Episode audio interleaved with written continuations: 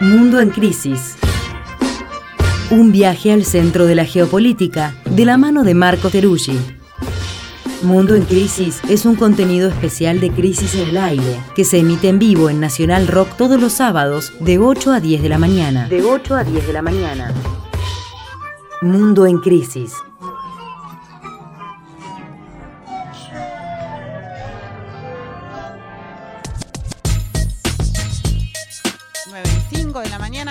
Bienvenidos, bienvenidas a quienes se suman a esta hora a Crisis en el Aire. Estamos acá con nuestro compañero Marco Teruggi, al que le estoy pasando un mate porque extraña el lugar de donde vino, parece. Exactamente. Ahí está. Estuve en Uruguay, aunque en Uruguay no toman este tipo de mates pequeños, ellos tienen toda una eh, valoración de su propio mate que dicen que es muy superior a nuestro y que acá no sabemos muy bien cómo se ceba el mate y que el único mate que se ceba de verdad es el uruguayo.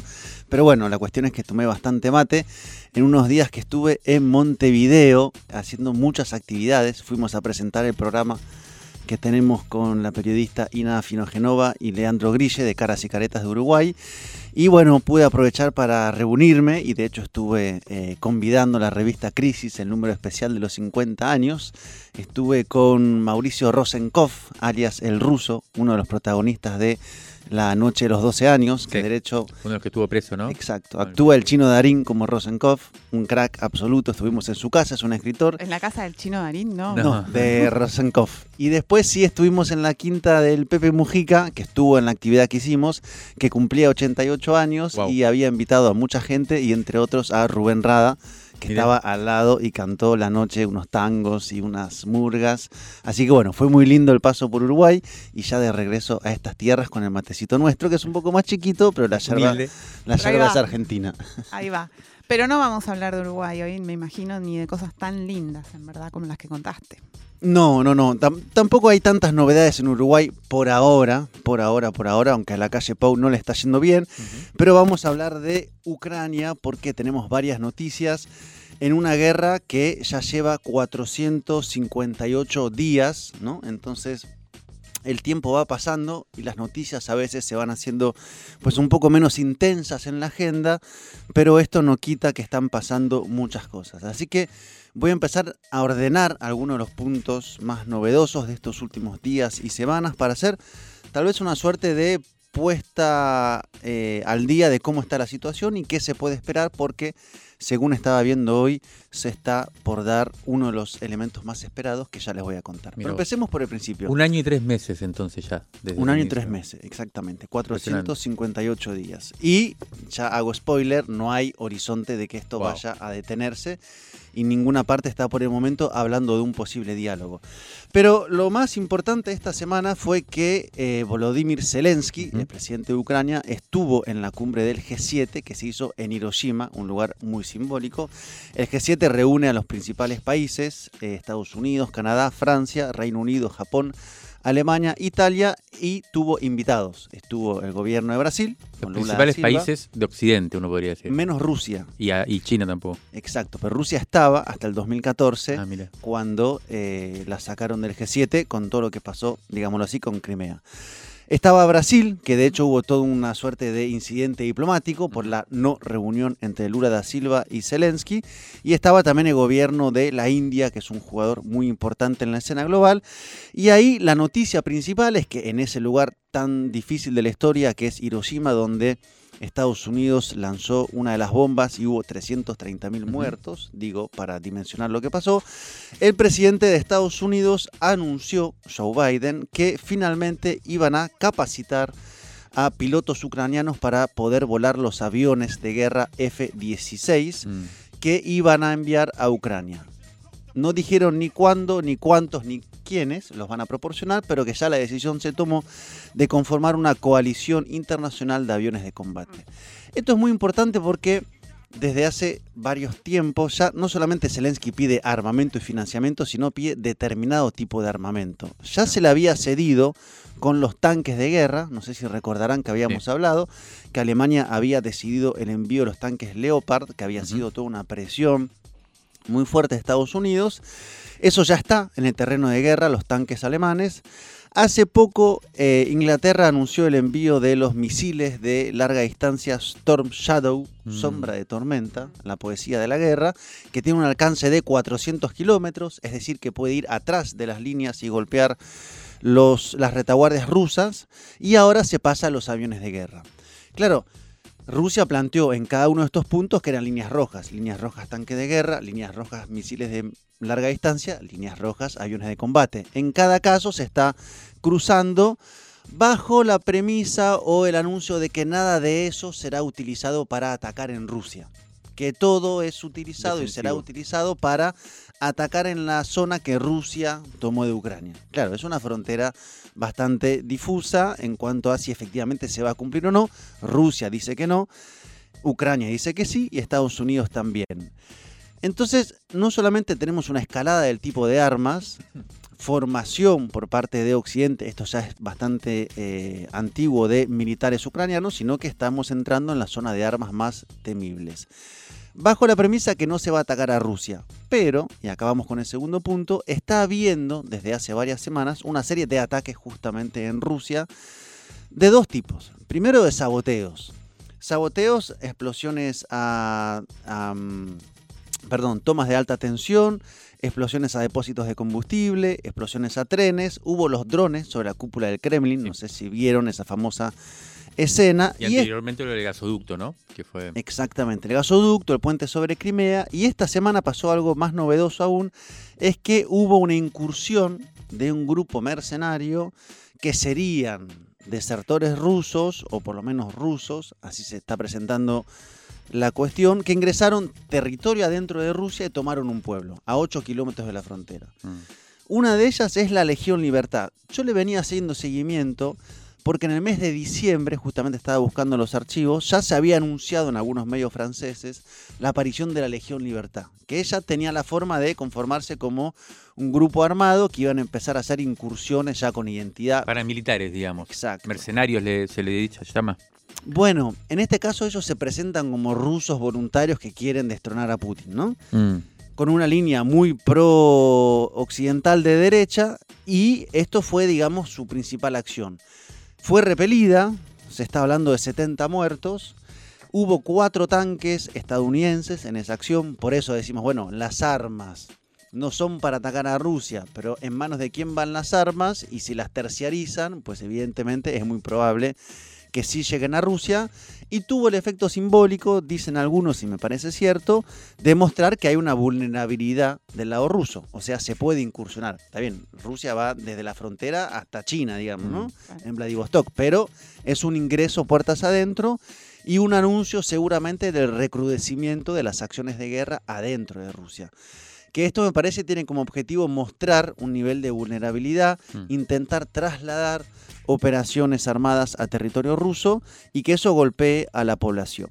Entonces, eso viene pasando en las últimas semanas y el tercer punto, antes de ir al gran anuncio, diría que le- la línea de frente, si uno agarra los mapas de la guerra, se ve que no hay muchos avances. O sea, está bastante estático y hubo un punto central desde hace 224 días, que fue la batalla de Bakhmut, que es una pequeña localidad de 40 kilómetros cuadrados, pero grande por las dimensiones de lo que se viene tomando, donde hubo un combate muy prolongado con la actuación muy fuerte del grupo Wagner, que esto es un Mm. tema importante, es un grupo ruso paramilitar que durante mucho tiempo se habló de una presencia de este grupo que nunca nadie reconocía hasta que el grupo finalmente eh, hizo pública su existencia.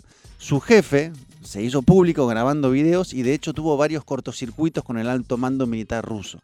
Pero me parece que lo más interesante es como, digamos, el blanqueamiento de Sí, que en el campo de batalla hay un grupo paramilitar que funciona aliado o financiado o parte de la estrategia del ejército ruso. Lo que no está claro es cuál es su vínculo exacto con el mando ruso, cuál es su vínculo con el mando político. En todo caso, que la batalla más prolongada fue llevada adelante por el grupo Wagner. O sea, este es el hecho bélico, esta toma de este pueblo es el hecho bélico más importante de los últimos 224 días, decís? ¿O, No. o la batalla duró 224 días? Exactamente, Ah. duró 224 días. El hecho fue el más importante. Ucrania lo semi reconoció. Rusia ya lo dio por hecho que habían tomado Bakhmut y coincidió con la incursión adentro de Rusia, que tapó la noticia Mm. de Bakhmut porque se metió este comando adentro. Estoy haciendo un repaso de los principales ejes para... Sí, y este Bakhmut fue tomado por eh, el grupo Wagner. Exacto, que ahora anuncia que se retira para que entren las fuerzas rusas porque se vienen nuevas batallas en el objetivo de, por parte de Rusia, tomar todo el territorio del Donbass. En una guerra que, insisto, tiene pocos avances desde hace ya Mm. muchos meses. ¿Por qué?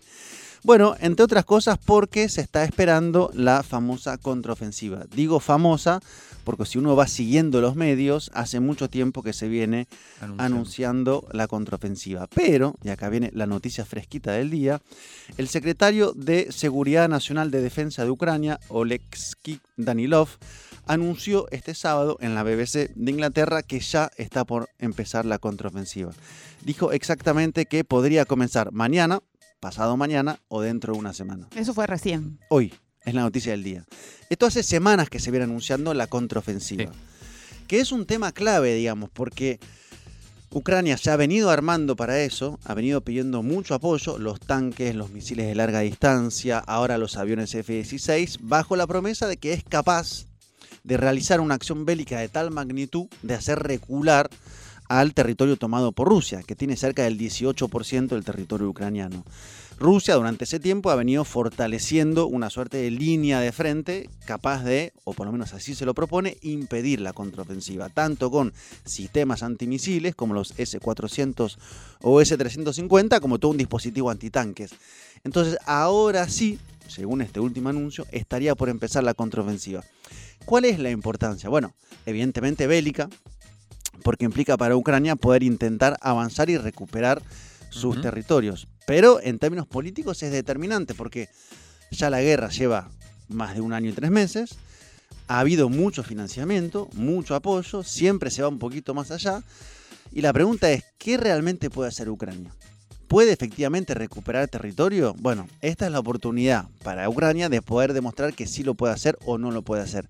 Varios especulan de que si esta contraofensiva fracasa, o sea, tiene pocos avances, tal vez podría ocurrir que mengúe el apoyo y se vaya hacia un hipotético escenario de eh, anuncios de que tal vez sería interesante comenzar a hablar.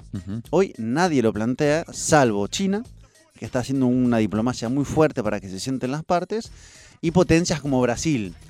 Potencias que en este escenario juegan, pero con un rol no central, sino intentando ingresar al centro de la diplomacia. Así que estamos a esas puertas. Vamos a ver si efectivamente se da. Dice el dicho que guerra anunciada no mata soldado, así que es medio raro anunciar la contraofensiva. O sea, mañana te ataco, Mm. suele ser sospechoso. En todo caso, sí que está la primavera, que era lo que se esperaba, están las armas, que son las que se esperaban, está en teoría el volumen bélico pa- para hacer esa contraofensiva. Si llega, habrá que seguirla con mucha atención a ver qué efectivamente Ucrania es capaz de hacer. Tampoco Rusia plantea hoy que está, digamos, en una posición de sentarse a negociar. Acá hay un, hay un tema que me parece que es como importante, que tiene que ver con lo existencial. O sea, a ambos países se les va algo muy importante con el destino de la guerra. Ucrania, evidentemente, porque perdería una parte de su territorio, Claro. no solamente Crimea, sino el Donbass. Y Rusia, porque plantea que e- es imprescindible para su propia sobrevivencia asegurar ese territorio. Entonces, hoy nadie está dispuesto a decir ni del lado ruso retrocedo, lo cual sería también complicado pensar cómo retroceder. O sea, ¿qué pasa? Después entra Ucrania y qué pasa con la gente que está ahí. Y el lado ucraniano, evidentemente, no van a decir estamos dispuestos a entregar nuestro territorio. Así que estamos en ese punto. Mm. Muchos desgastes, muchos muertos, muchos meses, mucho dinero y la espera, ahora sí, tal vez, de la contraofensiva. Mm. Estuve viendo también que el Papa está tratando de negociar, ¿no? Junto con China, se reunió con Zelensky, ya estaba tratando de mediar ahí, pero evidentemente lo que se discute es esto, el territorio, ¿no? O sea, si Rusia, Rusia tomó dos grandes territorios, Crimea primero y el Donbass ahora, Un poco más extendido incluso que el Donbass. ah, más que el Donbass. Y, y por lo que escuchaba, las negociaciones tienen que ver con quizás entregar el Donbass y quedarse con Crimea y lega- legalizar ya, para los ucranianos sería una pérdida de territorio que no reconocen. Eh, pero supongo que un poco esta es la discusión. Ahora, te hago una pregunta que me inquieta. Me acuerdo cuando empezó la guerra, que ya vos estabas eh, con la columna acá, que la columna empezó con la guerra. Empezó, ¿no? Sí. Ahí el toque. Sí, era esa época. Me acuerdo que una vez dijiste que me llamó mucho la atención que eh, se evaluaba eh, la idea de que la guerra iba a durar todo ese año porque eh, había elecciones en Estados Unidos, ¿no? Y que por lo menos hasta las elecciones iba a durar, que ese era el plan de Biden. Pero también escuché últimamente que en realidad desde Estados Unidos se intenta hoy ya ir hacia una escena de negociación o por lo menos de resolución de la guerra. ¿Esto es así o...?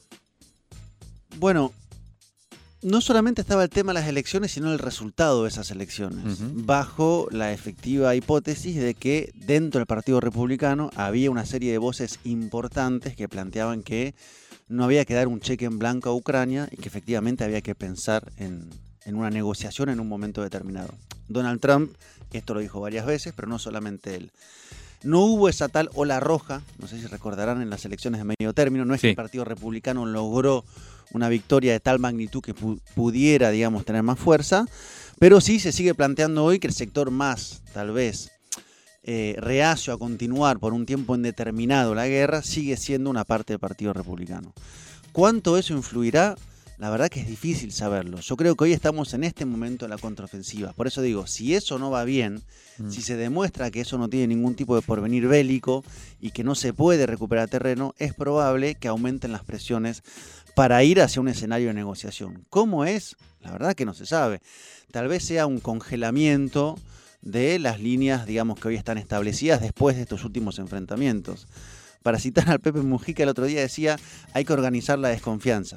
Claro, hoy no es el momento en el cual se puede hacer, pero quiere decir, si eso va a ser un conflicto casi prolongado como el de Corea del Norte y Corea del Sur, hay que organizar un mecanismo para que eso tenga algún tipo de funcionamiento relativamente acordado, digamos, ¿no? Si es una línea, perdón, prácticamente congelada, con una serie de mecanismos para que eso no vuelva a escalar.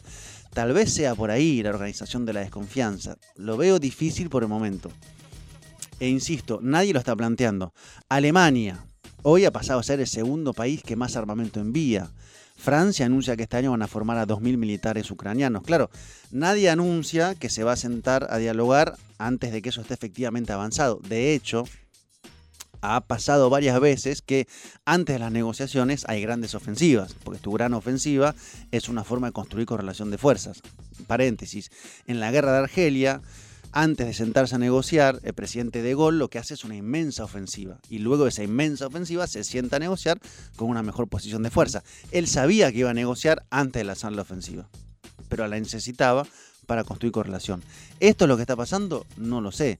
Insisto, nadie hoy lo está, digamos, planteando sobre la mesa. Hay que desescalar, hay que ponerse de acuerdo. Las señales no son buenas respecto al armamento, porque ir hacia los aviones implica ir a un terreno cada vez más crítico de lo que pueda pasar. E implica que, bueno, efectivamente Ucrania se va a mantener dentro de los márgenes lo establecido o lo acordado y que no hay ningún actor un poco más incendiario que esté dispuesto, digamos, a escalar un poco más la guerra. Mm. Porque yo creo que hay tendencias que buscan que haya una negociación y tendencias que no. Por ejemplo, lo que pasó en el Kremlin, los drones. Mm. ¿Qué fue exactamente? ¿Fue un acto para intentar asesinar a Putin que no estaba en el Kremlin? ¿O fue justamente un acto para, bueno, vean cómo les llegamos y en la puerta de su casa les detonamos un dron? Para pudrirla. Y eso genera una reacción del lado de Rusia, con algunos sectores que dicen, bueno, no podemos seguir en estas condiciones, hay que activar una guerra mucho más fuerte.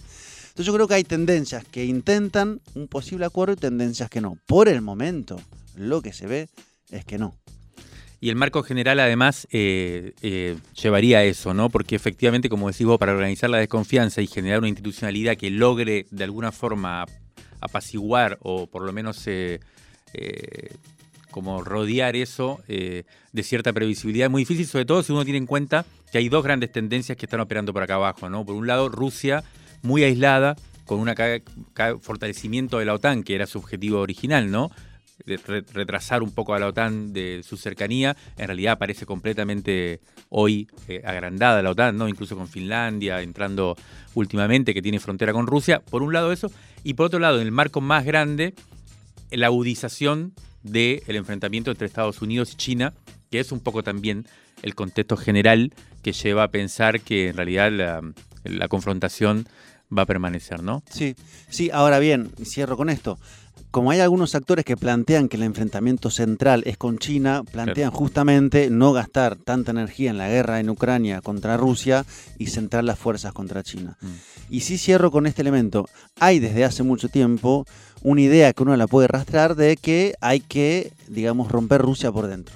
Rusia es un Estado plurinacional, Mm. muy grande, muy heterogéneo, que tiene una larga historia de fragmentaciones. Y esta idea de los saboteos, más que idea, hechos de saboteos, legiones que van apareciendo, hay que ver si no hay detrás un plan de intentar justamente ir golpeando por dentro de Rusia, que tiene contradicciones, que tiene dificultades, que tiene historias pues muy complejas, hacia la idea de, bueno, hay que implosionar al gigante por dentro. Mm. Hay que ver si avanza, hay que ver si no avanza. Hoy son las primeras señales, no me extrañaría que haya un incremento de este tipo de operaciones, que además, en términos de saboteo, tienen poco costo mm. humano tiene generalmente poco costo económico y genera esta presión adentro, en una guerra que para Rusia por el momento no ha significado un gran costo económico, no es que el país entró en crisis, en recesión, ha logrado fortalecerse en ese sentido y me parece que ahí, claro, su alianza con China pues es, fue y será determinante. Buenísimo, Marco. Muchas gracias otra vez por una columna tan ilustradora. Así que nos veremos el sábado que viene el viernes, o el viernes nos vemos. El viernes. No, dijimos ah, dónde todavía, pero nos vemos ya el lo vamos a anunciar. Ya lo tengo agendado, el viernes, 50 años de crisis. Ahí va, lo anunció Marco, muy bien. Nos encontramos acá el sábado que viene.